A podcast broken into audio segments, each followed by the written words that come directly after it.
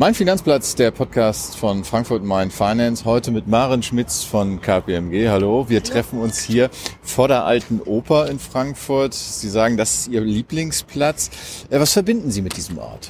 Ich finde immer schön, wenn man in Frankfurt entweder von der Achse, also von der Fressgas aus oder halt auch eben hier unten vom Parkhaus hochkommt und ja, direkt die Türme sieht, das alte, das neue, Kapital, Kultur miteinander vereint ist. Das ist eigentlich das, was jedes Mal denke, wow, ist es schön hier. Und was ähm, verbindet, äh, wie haben Sie diesen Ort für sich entdeckt? Ähm, als ich ganz angefangen habe hier zu arbeiten, ich würde sagen, ja, ich glaube 2006 war das, ähm, gab es hier eine ganz große Firmenfeier von meinem ersten Arbeitgeber, die 50-Jahr-Feier. Und da war hier ausgerollt sozusagen ein Riesenteppich mit all den Namen aller Angestellten. Und meiner stand so ganz schön in der Mitte. Und bis heute habe ich immer noch das Foto, wie ich davor sitze. Und das war für mich so der Anfang auch meiner Karriere hier in Frankfurt. Das heißt, Sie wünschen sich auch mal wieder diesen roten Teppich mit Ihrem Namen drauf? Der war blau in dem Fall. der war blau, Entschuldigung. Vielleicht auch mal der rote. Was verbindet diesen Ort aber ganz speziell mit dem Finanzplatz? Ich finde immer, es ist das Sehen der Türme. Also ich meine, der Deutsche Bankturm, das war immer etwas, was man aus dem Fernsehen kannte. Und äh, alle Achsen, wenn wir jetzt hier gerade stehen, sehen wir eigentlich alle Türme um uns herum. Und ja, es ist irgendwie das Zentrum. Hier trifft sich alles, alle, sag ich jetzt mal, Banker laufen über diesen Platz. Hier sind viele Restaurants, hier werden viele Geschäfte gemacht. Und das ist eigentlich das, was ich immer finde. So, der Opernplatz ist der Treffpunkt. Äh, das ist da, wo die Deals gemacht werden. Das ist da, wo man Mittagessen geht und auch den Abend ausklingelt. Hier ist das Leben quasi. Das Leben. Wir haben es eben auch schon gehört. Hier ja. wird ordentlich gehupt. Also das heißt, hier äh, bestimmt Tempo des Geschehen macht ja am Ende des Tages Finanzplatz aus. Finanzplatz, ähm, das ist Geld, das ist Zahlen.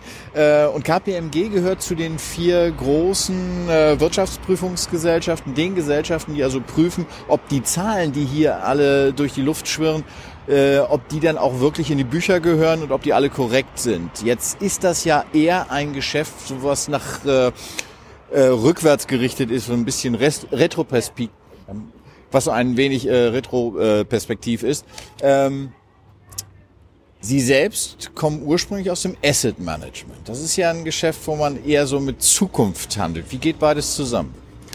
Also ich komme aus dem Asset Management, ja, mit Blick in die Zukunft, aber eben auch vor allen Dingen Finanzprodukte. Und zu Finanzprodukten und Asset Management gibt es immer zwei Sichten. Klar, zum einen eben die Prüfung war alles richtig, aber eben auf der anderen Seite auch ein Stück weit die Beratung. Also wie sieht die Zukunft aus und äh, mal die Prüfung gesehen zu haben, mal zu wissen, was steckt denn eigentlich alles dahinter, zu verstehen auch, wie geht die Essenz des Geschäfts, um dann eben auch, wie es jetzt tue, in die Beratung zu gehen.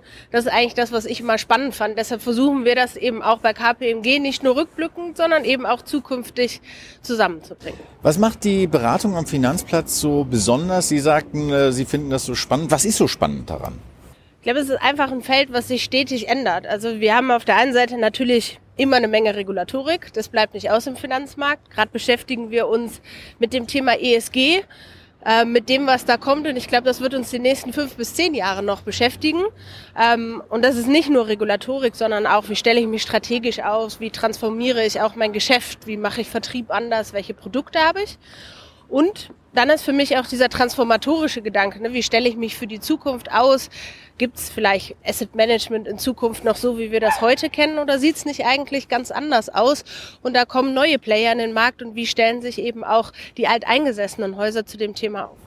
Was ist Ihre Prognose, wenn Sie sagen, wie sieht Asset Management in der Zukunft aus? Ich meine, Sie kommen aus dem Bereich. Was, was, was sagen Sie, wenn ich Sie jetzt als Kunde auf ja. Sie zukomme und sage, wie sieht Asset Management in zehn Jahren aus? Was sagen Sie mir da? Total anders, würde ich sagen. Super. Es ist eine, ich würde sagen, äh, Asset Management wird immer mehr zum digitalen, zu einer digitalen Datenplattform, also sozusagen ähm, fokussiert auf Daten, Nutzung von Daten und äh, wird sich viel mehr mit den Themen Vertrieb beschäftigen müssen, wie bekommen Sie zukünftig sozusagen auch Ihre Fonds? Wie bekommen Sie die? Bekommen Sie die und kaufen Sie die über eine Plattform? Ähm, versus sozusagen vielleicht in der Filiale oder in der Bank, wie man das in der Vergangenheit gewohnt wird. Das heißt, Vertriebswege werden sich massiv ändern. Die Art und Weise, wie das Geschäft betrieben wird, wird sich ändern. Wir haben Themen wie Blockchain, Digital Assets, die einfach so disruptiv sein werden für den Markt, dass ganze Wertschöpfungsketten einfach auseinandergebrochen werden. Und da ist eben die Frage, was ist dann noch die Essenz des Asset Managements? Und da würde ich sagen, eben Asset Management und äh, viele andere Geschäftsbereiche werden dann eben einfach von Technologie oder eben auch anderen Anbietern abgelöst. Wo ziehen Sie die Grenze zwischen dem reinen Asset Management und der Technologie, so wie Sie es jetzt beschrieben haben? Also ich glaube, Asset Management und Technologie wird immer mehr zusammenrücken. Also auch da, wo wir sozusagen richtiges Portfolio-Management haben, also Selektion von Wertpapieren, Selektion von Finanzinstrumenten. Aber es wird immer mehr sozusagen auch von einer KI begleitet werden, also einfach von zusätzlichen Informationen, weil ganz ehrlich, ein Mensch kann die Informationen und Dinge gar nicht mehr richtig verarbeiten, die da alle herumschwirren äh, und sozusagen real-time genau wissen, was auf der Welt mit welcher Firma gerade passiert und welche Trends und Dinge es gibt. Also ein Mensch wird immer sozusagen sein kleines KI-Pendant neben sich haben. Stichwort Mensch. Ähm, wer über Sie recherchiert, der lernt, Ihr Herzensthema ist Transformation. Und äh, was wir jetzt hier besprochen haben, ist äh, ja vor allen Dingen das Wie. Äh, und das Wie, wie Sie es beschrieben haben, ist sehr technologisch geprägt, ähm, heißt auf der anderen Seite aber auch die Frage nach dem Wer steht noch offen. Wenn es jetzt nicht die KI ist, weil umgekehrt, Sie sagen, jedem Mensch steht eine KI zur Seite, umgekehrt steht also jeder KI ein Mensch zur Seite. Die Frage ist also, wer macht das Ganze? Wenn wir das, den Bereich Technologie nehmen, wenn wir den Bereich Finanzen nehmen, das sind beides Männerdomänen. Ähm, wie wird sich äh, diese Transformation, Ihr Herzensthema, darauf äh, auswirken? Was äh, steht uns da ins Haus? Also ich glaube, die Transformation lockert erstmal alles auf, was bisher da gewesen ist. Ne? Transformation birgt für mich immer super viele Chancen und ich glaube, was man feststellt, klar, auch Corona ist da ein Riesentreiber ist, dass die Art und Weise, wie wir zusammenarbeiten, die Art und Weise, welche Capabilities wir auch brauchen, um bestimmte Dinge nach vorne zu bringen, viel, viel diverser geworden ist. Ja, also es stellt sich gar nicht mehr so die Frage, kann das jetzt Mann oder Frau besser, sondern es ist eher die Frage, wer kann es denn überhaupt? Ja, und wer auch immer es kann, ist dann derjenige, der, der sozusagen gebraucht wird. Ähm, das heißt, ich glaube, es ist ganz wichtig, wenn ich da jetzt sozusagen an, an alle Frauen auch appellieren kann oder an die Jüngeren, würde ich sagen, die jetzt äh, sich entscheiden, welches Studium mache ich, ist eben in die Themen auch reinzugehen, die wir in Zukunft brauchen werden, weil das sind eben die Themen, da ist es egal, Männlein, Weiblein oder divers oder was auch immer, es ist die Capability, die am Ende gefragt wird, gar nicht so sehr ähm, Männlein, Weiblein. Dennoch diskutieren wir diese Frage und nicht nur hier am Standort. Äh, wir diskutieren sie eigentlich generell äh, in der gesamten Gesellschaft und mittlerweile haben wir ja eine globale Gesellschaft. Was macht genau diese Frage Capability zum Standortfaktor? Ähm, ich glaube, wenn man in der Lage dazu ist, ein Umfeld zu schaffen, in dem man dann auch diese Capabilities einbringen kann. Ne? Ich kann natürlich ganz viele Capabilities haben und habe nicht die Möglichkeit, sie äh, an den Mann zu bringen oder an die Frau zu bringen oder in die Firma zu bringen, weil ich möglicherweise keine Kinderbetreuung habe, weil ich irgendwo anders lebe, mein äh, Lebensmittelpunkt woanders ist.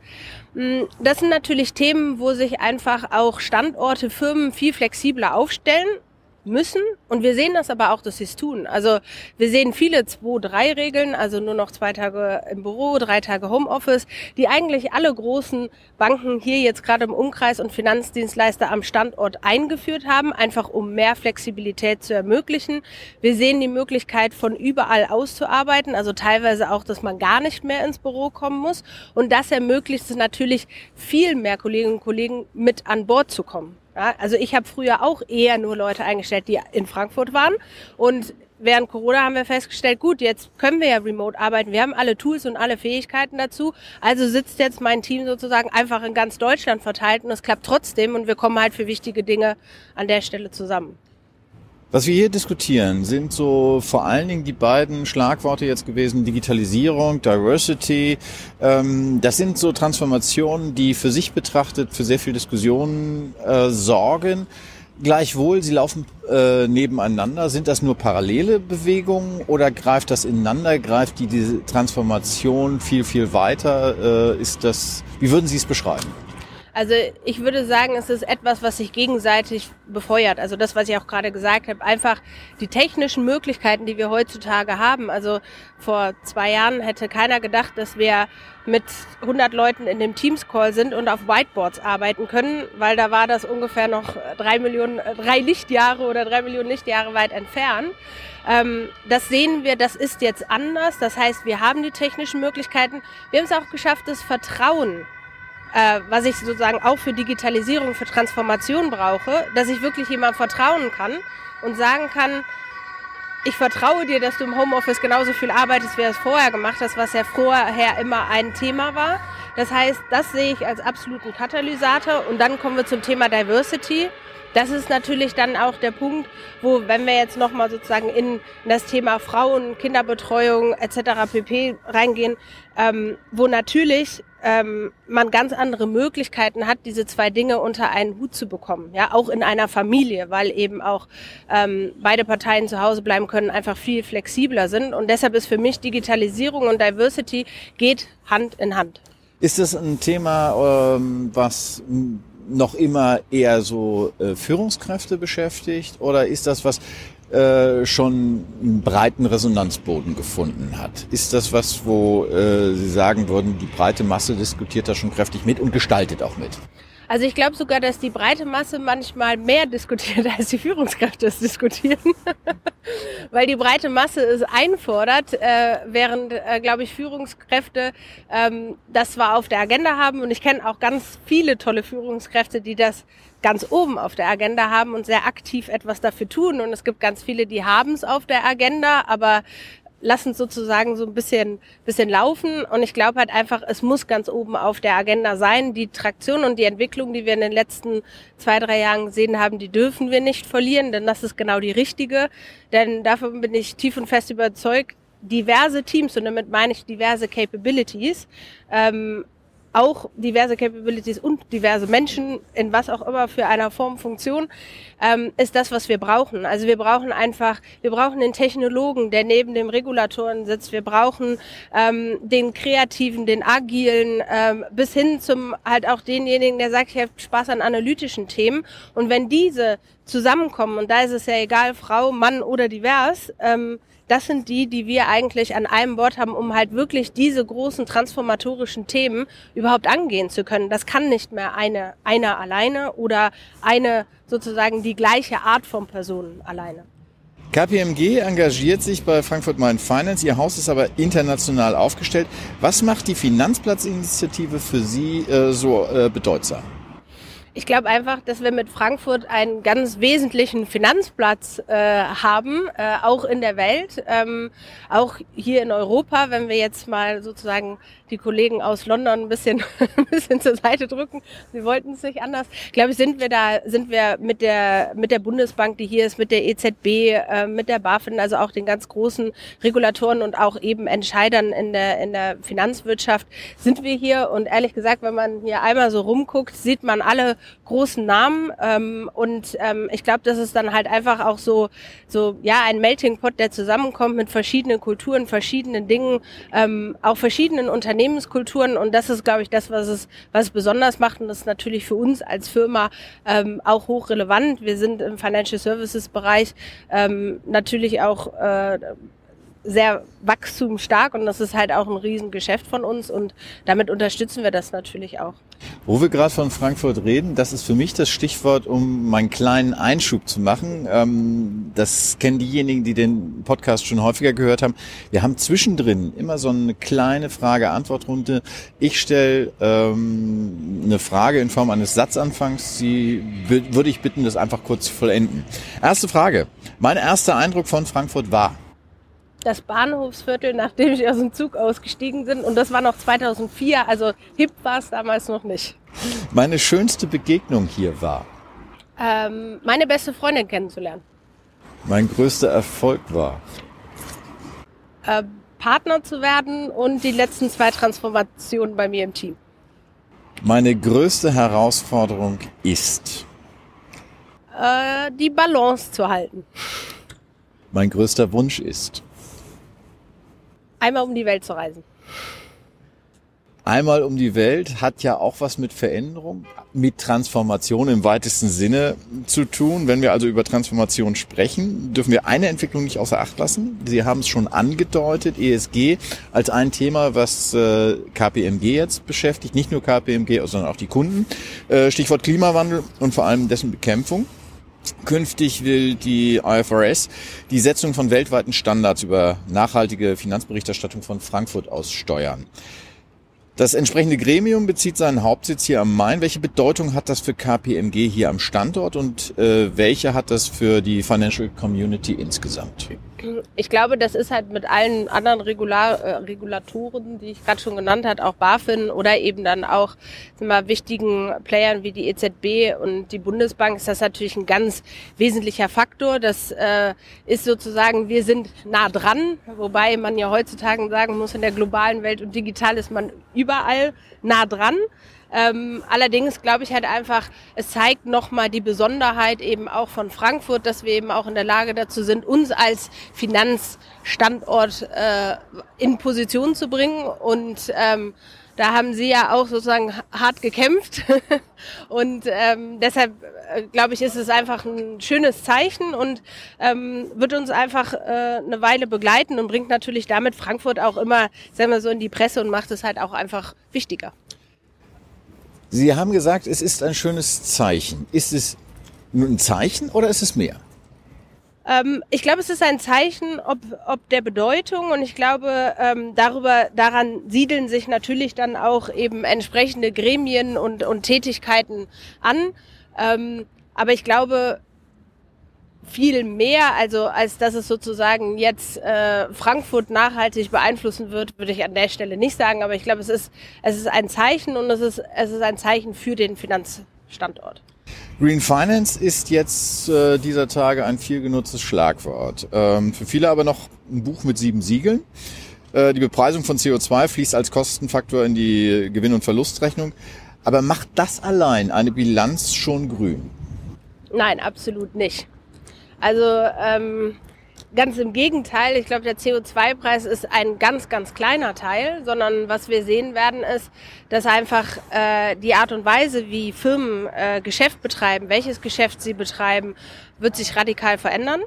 Ähm, das heißt, wir werden auch bei den, und das sehen wir auch schon, bei den ähm, Energiefirmen zum Beispiel, sehen wir halt einfach einen äh, weg von Braunkohle, weg von Öl hin zu sozusagen erneuerbaren Energien. Und das werden wir in allen Industriebereichen sehen. Allein nur deswegen, ähm, weil die Finanzwirtschaft einen ganz wesentlichen äh, Teil daran haben wird, indem sie nämlich von der EU-Kommission ja mehr oder weniger dazu verpflichtet wurde, Kapitalströme umzulenken, nämlich zu hin zu nachhaltigen Investitionen. Das heißt, Firmen an sich müssen nachhaltiger werden, müssen das auch auf all ihren wirtschaftlichen Aktivitäten tatsächlich ausweisen und danach werden zukünftig Kredite vergeben, werden zukünftig Investitionsentscheidungen getätigt. Das heißt, es ist nicht nur der CO2-Preis, sondern es wird sozusagen jede wirtschaftliche Aktivität eines Unternehmens, die komplette Bilanz analysiert, wie nachhaltig oder nicht nachhaltig die ist. Und danach wird die Investitionsentscheidung getroffen. Jetzt haben Sie es äh, schön beschrieben, die äh, Finanzinstitute sind gehalten, die Kapitalströme umzulenken. Ursprünglich hat man mal Finanzinstitute äh, verstanden als Intermediäre, eigentlich nur als Mittler zwischen Kapitalgebern und Kapitalnehmern. Müssen wir die Rolle der Finanzinstitute jetzt äh, angesichts äh, von Green Finance, äh, Klimawandel, äh, müssen wir die neu definieren? Also sie ist durch die Regulatorik schon neu definiert worden. Ja, also ich würde sagen, das ist eines der größten Eingriffe, die wir bisher gesehen haben, also die durch die Regulatorik so gekommen ist, während wir bisher immer sehr einschränkende Regulatorik gehabt haben. Es ist jetzt so, dass die Regulatorik sich wirklich sozusagen die Finanzmarktteilnehmer rausgesucht hat und ihnen eine neue Rolle gegeben hat, ähm, die sicherlich auch sehr, sehr viele Herausforderungen birgt ähm, und ähm, nicht, nicht ganz einfach umzusetzen ist. Das muss man auch sagen. Die Regulierung ist ähm, beileibe nicht fertig, geht aber sozusagen schon halb live und ähm, das für die Finanzmarktteilnehmer einfach ein absoluter Struggle, da durchzukommen äh, in der Zeit, die ihnen bleibt. Das haben Sie jetzt sehr sympathisch gesagt. Das klingt jetzt äh, fast schon äh, ja wie so, ein, so ein kleiner äh, Kurztrip über einen holprigen Weg ist aber, glaube ich, für viele, auch angesichts der Tatsache, dass wir ja äh, gerade erst die große Finanzkrise hinter uns gebracht haben und die Folgen da bewältigt haben, äh, glaube ich, schon ein ziemlich großer Schritt. Absolut. Also ähm, es ist wirklich ähm, das Neudenken auch, wie man teilweise Geschäft betreibt, welche Strategien man sich eben auch im Hause selber gibt, sowohl für die Finanzmarktteilnehmer als auch für die äh, Realwirtschaft. Ja? Also das ist ein komplettes Umdenken, wie wir Dinge tun und ich sage es auch immer zum Thema ESG, ich höre auch nicht auf es zu sagen. Und auch wenn wir das alles getan haben, dann wird es immer noch nicht ausreichen, weil nur Bestehendes sozusagen umzuwandeln, wird nicht reichen, um, um den, äh, den Klimawandel hinzubekommen, den wir brauchen, sondern wir werden noch in ganz andere Assetklassen, wir werden in ganz andere Investitionen reingehen müssen. Wir werden viel, viel mehr Kapital am Markt, äh, Kapital benötigen, um sozusagen diesen Wandel zu finanzieren mit neuen Technologien Technologien, mit Infrastruktur etc. pp. Also es wird nicht sozusagen reichen, ein bestehendes Unternehmen ein bisschen grüner zu machen, sondern wir werden ganz anders denken müssen, um sozusagen unsere Zukunft zu gestalten. Wir stehen jetzt hier im Herzen von Frankfurt, um uns rum die ganzen Türme. Da sind die Banken drin, die ja mehr oder minder auch, man kann sie ja ansehen wie, wie so schwere Tanker. Die sind schwer umzusteuern. Ähm, das was am wenigsten äh, vorhanden ist im Zusammenhang mit dem Klimawandel, ist Zeit. Ja. Also wie soll das alles funktionieren? Wie kriegt man das hin? Woher nehmen Sie das Vertrauen, dass es funktioniert? Ähm, ich glaube, weil ich es jeden Tag sehe, dass jeder bemüht ist, es zu tun. Ähm, ich glaube, wir haben eine Zeit hinter uns, letzten anderthalb Jahre, da war das etwas schwerfälliger, ähm, wo es auch viel Überzeugungsarbeit äh, gebraucht hat, dass jeder auch wirklich die Brisanz erkannt hat. Aber ich glaube, äh, spätestens nachdem wir jetzt auch mit äh, dann per heute neuer Bundesregierung da ist, ist, glaube ich, auch bei allen äh, das so präsent, dass das klar ist, wo die Reise hingeht. Die Regu äh, der Regulator hat, glaube ich, in einer Geschwindigkeit Regularien an den Start gebracht. Das haben wir selten gesehen. Ähm, und darüber ist einfach eine unfassbare Traktion gekommen. Aber ob es am Ende reichen wird und wie gesagt, und ob jetzt so die Banken oder Asset Manager oder Versicherungen die einzigen sind, die sozusagen das Problem lösen können, daran würde ich ein Fragezeichen machen. Aber der Wille ist da, die Agilität für dieses Thema ist auch da. Jetzt ganz konkret gefragt mit Thema äh, Agenda. Äh, worin sehen Sie jetzt äh, den akuten Handlungsbedarf für die Akteure hier am Finanzplatz? Also ich glaube, der akuteste Handlungsbedarf, kommen wir zurück, ist das Thema ESG. Also ich glaube, das ist einfach etwas, ähm, was wir äh, schaffen müssen, äh, was alle sozusagen transformatorisch schaffen müssen und eben auch die Öffnung in neue Assetklassen, damit wir das sozusagen auch in der Realwirtschaft umgesetzt bekommen. Ich glaube, das ist ganz wichtig.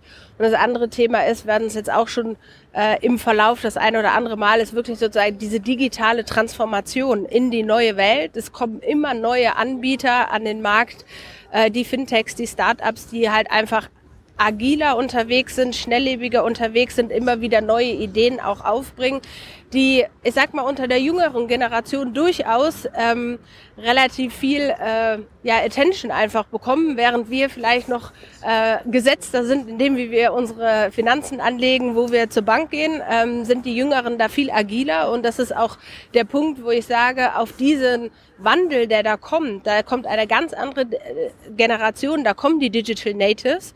Und ähm, auf diesen Wandel, der da vor einem steht, ich glaube, darauf, ähm, sich darauf einzustellen, sich darauf vorzubereiten, ähm, das wird wichtig sein. Der Wandel, der da kommt, welche Chancen bietet äh, Frankfurt, äh, äh, welche Chancen bietet äh, Frankfurt äh, Mein Finance als Finanzplatzinitiative, um diesen Wandel auch zu bewältigen? Ähm, ich glaube einfach, ähm, ja, viele, viele Akteure zusammenzubringen, äh, den Standort zu fördern, eben auch über äh, die Initiative, die wir jetzt gerade gesehen haben zum Thema Rechnungslegung äh, äh ESG. Also, dass man wirklich sozusagen die Besten an diesen Ort bringt, äh, die es gibt, ähm, das attraktiv macht, hier zu sein, das attraktiv macht aus der ähm, von allen verschiedenen Branchen, aber natürlich eben auch ähm, ja der der Leute neue Talente anzuziehen, ähm, neue Initiativen anzuziehen, um sozusagen ja hier diesen Finanzstandort auch als Standort zu halten, weil wir haben es ja vorhin gesagt, wir können auch alle digital, aber ich glaube, das persönliche Treffen, den Ort, die schnellen Wege, die wir hier sehen, mal kurz zum einen oder zum anderen rüberlaufen, auf ein schnelles Mittagessen, ich glaube, das ist das, was es auch am Ende ausmacht. Denn wie schön sagen wir immer so, Frankfurt ist ja eigentlich nur ein Dorf. Ja? Jetzt stehen wir hier zwischen der alten Oper und dem sogenannten Luca-Brunnen. Schaut man sie sich an, so sollen beide Bauwerke der Neorenaissance zugeordnet werden, habe ich gelesen. Heißt, schon in den Gründerjahren des 19. Jahrhunderts galt auch das Historische, das Historisierende als besonders. Bringt mich zu der Frage, angesichts der vielen Veränderungen, Transformationen, von denen unsere Zeit und dieser Standort geprägt ist, was sollte Ihrer Meinung nach bewahrt werden? Dass es ein Standort ist und wir uns hier treffen können. Das ist das, was für mich bewahrt werden muss. Ähm, das digital, flexibel, das ist, das ist alles gut und schön, aber ich glaube, die Momente des Treffens, wenn man hier äh, im Sommer auf dem Opernplatz steht oder jetzt gerade hier auch in der Weihnachtszeit, ähm, das ist das, das, was es ausmacht und sollte für mich bewahrt werden. Tatsächlich ist die alte Oper ja noch gar nicht so alt. Sie ist nach der Zerstörung im Zweiten Weltkrieg in den 1970er Jahren wieder neu errichtet worden. Manch einer nimmt das als Beleg, dass in Frankfurt nicht alles oder wenig so ist, wie es scheint. Warum lohnt es sich dennoch nach Frankfurt zu kommen? Weil sich hier die Welten treffen. Ich finde, es ist eine unheimlich äh, schöne Stadt, die äh, ganz viel verschiedenes äh, kulinarisches, kulturelles äh, Veranstaltungen bietet, aber eben auch eine unfassbare Jobvielfalt, äh, viele verschiedene Themen, Kultur. Also ich muss immer sagen, als ich das erste Mal nach Frankfurt kam, habe ich gesagt, ich komme nie wieder hierhin zurück. Dann äh, bin ich jetzt seit 15 Jahren hier und ich habe es nie bereut. Ich komme immer gerne hier. Ich wohne noch an einem anderen Ort, äh, etwas weiter nördlich in Aachen. Und äh, ich sage immer so, das ist das Schönste aus beiden Welten. Denn in Aachen ist tatsächlich alles alt. Hier, ist, hier sieht es alt aus, ist es aber nicht. Aber ich finde auch äh, zum Beispiel die neue Altstadt, äh, die man aufgebaut hat, wenn man da durchläuft, auch wenn es nicht so original alt ist, ähm, aber es ist einfach schön zu sehen, äh, wie die Welt hier auch vorher war. Und ja, und ich finde, das ist so diese verschiedenen Welten zusammen, das ist das, was Frankfurt ausmacht. Jetzt schließt sich so ein bisschen der Bogen, weil wir haben hier angefangen. Sie haben gesagt, Sie kommen gerne zum Opernplatz, weil Sie hier die Banken haben, weil Sie hier die Kultur haben, die Verbindung. Warum sollte man speziell an diesen Ort kommen, wenn man sich den Finanzplatz erobern will? Weil ich finde immer, da oben die, in die Türme hoch zu gucken und sich vorzustellen, da oben möchte ich auch mal sitzen, war zumindest das, ähm, was ich als allererstes gesagt habe. Und ich finde immer, ähm, ja, es gibt einem irgendwie so ein Gefühl, äh, ja, man ist zwar ganz klein, aber da oben passiert was. Ähm, und das war für mich immer sowas, warum ich immer gerne hier hingekommen bin. Es ist einfach eine schöne Szenerie und äh, freut mich jedes Mal, wenn ich hier bin. Da danke ich Ihnen ganz herzlich für das Gespräch, Frau Schmitz. Spannende Einsichten und äh, ich wünsche Ihnen, dass Sie noch viel, viel häufiger hierher kommen können und dass Sie noch lange hierher kommen können. Super, Dankeschön. Vielen Dank Danke. fürs Gespräch. Danke.